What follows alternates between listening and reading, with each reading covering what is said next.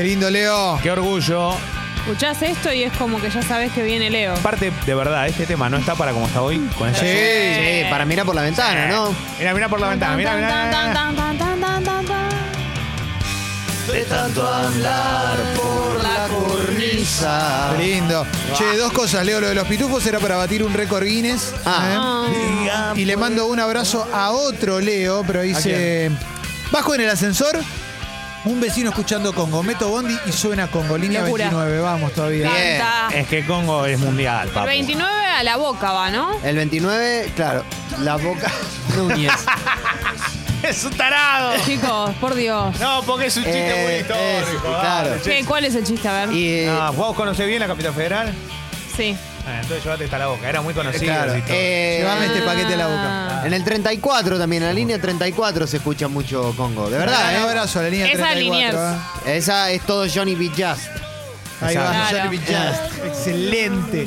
Excelente. Bueno, Bueno, Leo, vamos eh, con el deporte que es sí. tu especialidad. Por, por algo sos Elu. ¿Quién es el, o por lo menos eh, en estas horas, quién es el, el tipo que mejor debe estar eh, sintiéndose? Yo creo que Miguel Ángel Miguel Ángel Russo, Russo, ¿no? claro. Sí. sí. Claro, Porque es verdad. no, no está de más decirlo siempre, obviamente, que es un tipo que superó una enfermedad muy importante, que capaz no esperó nunca este momento, pero ayer otra vez, no solo que su equipo jugó bien, sino que volvió a ganar, volvió a golear. Es increíble esto. Eh, Russo dirige no hace mucho a Boca, pero nueve partidos no perdió nunca, no le hacen goles. Ya salió campeón. Ya salió campeón y encima arranca la Libertadores y mete tres de local. Había empatado en Caracas, pero mete tres de local contra eh, el DIM, uno de los equipos que obviamente tenía que vencer porque de local es importante ganar. El otro día hubo como un pequeño reconocimiento no oficial, pero digo, se le hicieron notas a Gustavo Alfaro y Gustavo Alfaro declaró bien. No, decla- declaró bien. Acá Russo lo que tuvo es que apenas terminó el partido, lo primero que dijo fue, esto es parte de Alfaro, este título. Es cierto, nadie duda de eso. Lo que pasa es que sin Russo no hubiese ganado el título Boca.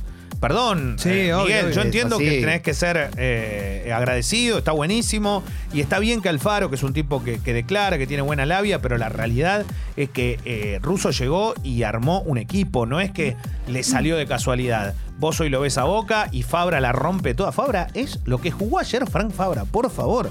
Partido extraordinario. Cuando vos te das cuenta que Buffarini está rindiendo, que Campuzano es el 5, que Villa es un delantero extraordinario hoy para Boca, no lo pueden frenar.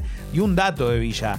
Lo que corre duplica en velocidad a cualquier rival. Cuando te encara mano a mano, te la tira ¿Ya larga. lo vinieron fuiste. a buscar de otro país? Lo van a venir a buscar, es un jugador que me parece tiene salida en boca en algún momento. Lo que pasa es que hoy lo quieren sí o sí. Hoy Claro. no tenés reemplazante para Villa. No. Olvídate, tiene una velocidad, va a otra marcha y lo que tiene que jugar 90 minutos en esa velocidad. Y después, lo que le está faltando es un 9 goleador. Hace mucho laburo defensivo, como es el caso de Soldano, pero no termina convirtiendo. Pero ¿quién está para eso también? Y obvio, siempre está Salvio o Tevez también. Salvio está haciendo goles, ayer hizo doblete. Bebelo Reynoso hizo un golazo de tiro libre cuando entró. Golazo, Impresionante. ¿eh? Golazo. La puso de zurda, la clavó en el palo y se metió una cosa Salvio está infernal. festejando Sí, a- como, Dragon, Ball. Eh, recordemos de Salvio que la ¿Cómo madre. es el melos? ¿Es el eh, cómo se Eduardo Toto Salvio. así. Sí, hacen así. Como con, de un- con Buffarini hizo ayer. Ah, ¿eso es Dragon Ball? Sí. Claro. Y después hay otro más que hay eh, tipo. Hay como un, sí, ahí yo no, yo no conozco. Me pierdo mucho. un poco. Eso, no sé cómo. Ahí está, Sucho los hace, pero. Ah, el de las dos palmitas, una para arriba y Un- una como un abajo. Aduken. Exacto. Haruken. Eh, exacto. Pero bueno, eh, Tevez está muy bien. Ayer eh, volvió a jugar en buen nivel. Se fue ovacionado. La gente lo está reconociendo ahora sí como ídolo total porque el campeonato creo que lo termina consagrando más allá de todo lo que había logrado antes. Eh, con un detalle, ayer no hubo banderas en la cancha de Boca, no permitieron ingreso. Boca fue, eh, entre comillas, sancionado por haber llevado alguna bandera grande fuera de lo, de lo, del tamaño permitido en el partido donde homenajearon a Maradona. Eh, y ayer fue homenajeado eh, Bobadilla, Aldo Bobadilla, el arquero que estuvo seis meses en ¿Por Boca y que, lo- per- Raro, sí, ¿no? y ¿Por que perdió un campeonato. Aldo Bobadilla. Porque salió, jugó un ratito en la Copa Libertadores 2007. Claro, un ratito, un ratito. pero, y está- pero por eso lo homenajean, no entiendo Claro, por qué lo sí, homenajean. sí, no, y es el técnico del DIM. Bueno, pasa que justo iba a la cancha, sí, pero es Aldo raro. Bobadilla. Ya Aldo estamos Bobadilla. No, y me parece que. Pero eh, fue un- sí, sí. una plaqueta, ¿no? Claro, Una- sí, es una igual camiseta no es tan gigante. relevante, no es tan Claro, relevante claro. para Boca Claro, hacerle un homenaje parecido al de Maradona parece medio raro, ¿no? Sí. Pero bueno, listo, un abrazo grande. Eh, igual, más allá de esto, Boca ganó y, y lo hizo de buena manera. En el mismo grupo, ¿sabés qué equipo está? Libertad de Paraguay, que le ganó a Caracas, es el líder, tiene dos jugados, dos ganados. ¿Quién es el técnico de Libertad? Ramón Ángel Díaz. Claro. Impresionante. Ramón está allá, está con Emiliano, así que está de técnico en Libertad de Paraguay. Ayer hablé con el presidente de Libertad confirmando que eh, los partidos en Paraguay son a puertas cerradas a partir de hoy. Pequeño detalle. ¿Quién juega hoy ante Olimpia? Defensa y Justicia. ¿Dónde está la gente de Defensa y Justicia? En Asunción. Viajando a Paraguay. Hmm. Entonces vos no podés hacer esto eh, con, con hinchas yendo ya para... O sea, ahora se están volviendo. La verdad que la gente de Florencio Varela, que acompañó al equipo, gastó una moneda y ahora no puede ir a la cancha. Ya a partir de hoy no se puede jugar con público. Boca juega la semana que viene, lo tiene que hacer sin gente. Eh, la Copa Libertadores tiene la derrota de Tigre ante Bolívar 2 a 0. Tigre que fue con un equipo alternativo, Tigre que está mal, no está bien en la B, entonces le está costando poner un equipo titular en Copa Libertadores, donde da la sensación que le va a costar demasiado. Y después, cuando vos te das cuenta que hoy juega River, lo primero que tenés que decir es: River binacional después del golpe sufrido del fin de semana, del fin de semana sí, pero con un detalle: es sin público. Claro. Recordemos la sanción del TAS. Hoy se juega en el Monumental sin gente ante el equipo peruano. También va a jugar defensa eh, ante Olimpia. Mañana lo va a hacer Racing como local con público ante Alianza Lima. Em, el, mundo deportivo está. eh, no digo consternado, porque es una situación de salud y todos van para el mismo lado, y no solo el deporte al que ataca, pero la realidad es que la gran mayoría de los países europeos han puesto control sobre las actividades deportivas. Vamos a llegar a un. Estaba viendo lo del Arsenal. Sí. que, que se suspendió el partido con el City, que están en cuarentena, le hicieron análisis a Mbappé. Yo creo que vamos a llegar de acá a unos días a que se, se pare todo por un tiempito. ¿no? Eh, Están haciendo test a todo el Nottingham Forest, porque el presidente, el dueño del Nottingham Forest, dio positivo. Claro. Entonces, al que da positivo, el- eh, bueno, el City con el Arsenal se suspende por eso. Porque estuvieron la cúpula de Coso con alguien en contacto. Entonces dice, bueno, es como algo. Exacto. Entonces Sí. está, está, está en esa. La realidad es que hoy eh, Italia tiene todo, todo paralizado. Italia es el único país de Europa que tiene todo paralizado. El que lo sigue inmediatamente es España. ¿Por qué? Porque hace horas se dictaminó que, salvo la liga profesional de primera y la segunda división, el resto ya está suspendida, ya está paralizada. Por ahora en España se juega y a puertas cerradas. Ayer jugaron Valencia con Atalanta. La Atalanta volvió a hacer cuatro goles, ganó, pasó a cuarto de final de la Champions. Impresionante, ¿eh? Es un equipo increíble. Partidazo. Pen- Pensemos que el Valencia es uno de los 3, 4 grandes de España. No es un equipito más. La verdad es que lo pasó por ¿Cómo encima. está jugando el Papu? No, La está ayer, a- la está rompiendo. Ayer no fue el mejor partido, pero la rompe igual siempre. Ayer hizo cuatro goles Ilicic. Ilicic. Él es un fenómeno. Es un crack, es un fenómeno de verdad. Sí. Es el típico zurdo de dos metros que vos decís no puede jugar así y juega así. Hace todo lo que un tipo con ese tamaño no puede lograr. Es hábil. lo- no, es increíble. Bien. Eh, es muy difícil con ese tamaño hacerlo. eh, y la verdad que lo logra y es un, es un fenómeno. Y la verdad que la, el reconocimiento mundial le llegó de más grande. Mm. Y está, pero está bueno, es un proceso, le llegó ahora. Bueno, para, Eh, al Papu de alguna manera también, porque es una carrera que fue una construcción también. bueno, ¿eh? el Atalanta tiene eso, ¿no? Muchos nombres que están dando vueltas, algunos no tan conocidos, otros sí, pero es un equipazo. Giampiero Gasperini lo ha hecho jugar de manera extraordinaria. Bien que lo decís, Leo. ey, porque sé mucho y eh, yo parlo. Estás hablando de Leo. Sí, exacto. Es Leo. Bien, Leo. Gasperini. No es cualquiera, es Leo. Eh, bien.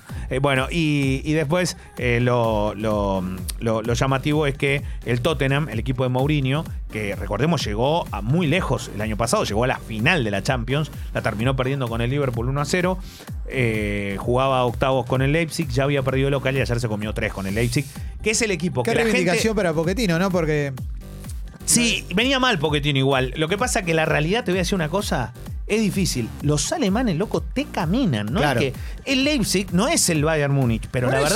verdad, te, caminan los dos. Y tiene una, inyección además. Sí, sí, da la sensación que salen a la cancha y le dicen, "Tss, vayan, ¿viste? Claro. Claro, son físicamente, parece que te van a pasar por encima. El fútbol alemán está en un buen momento. Sí, sin duda. Puede ser uno de los equipos, no digo que el Leipzig, pero tal vez el Bayern o, lo- o cualquiera, pero la realidad que algún alemán puede llegar a última instancia, veremos qué es lo que termina ocurriendo. hay un jugador que me llama mucho la atención del Bayern Múnich, que es Gnabry. Sí, que hace, todos los días hace goles. Sí, porque es, es- un lateral que hace goles todo el tiempo. No, es, es delantero. Es, ¿Es delantero, sí, y juega en la selección también, No alemana. sabía que era delantero, pensé Sí. que era lateral y No. que, que tenía proyección y que por eso se No, logró. no, no, no. Juega, Ah, juega delantero y la verdad es que es joven y es muy rápido, es goleador. Le hizo algún gol a la Argentina en el amistoso, en el Sí, último que, que Argentina jugó también. eh, Pero el Bayern tiene una, can- tiene una cantidad de jugadores que no, no para, no y para, aparte no es como para, no tipo para. una fábrica, ¿viste? Claro. Porque ya hay un pibe de 6 años que está viendo cómo juega Nabri para jugar igual en dos años. Y aparte el Bayern la que hace es, eh, mientras los hinchas se quejan de que hay un dueño en el, en el Hoffenheim o Sí. que el Leipzig no les cae bien porque viene alguien, igual el Bayern Múnich hace eso con todos los equipos de Alemania. ¿Qué significa? Viene y te compra. Cuando vos tenés uno bueno, te lo saca enseguida. Al, al Dortmund se lo ha hecho mucho y eso que el Dortmund es, es popular. Porque viste que es como el doble discurso. Es, Sí, sí. no queremos esto acá, pero después vos vas y le haces lo De mismo a todos los clubes chicos.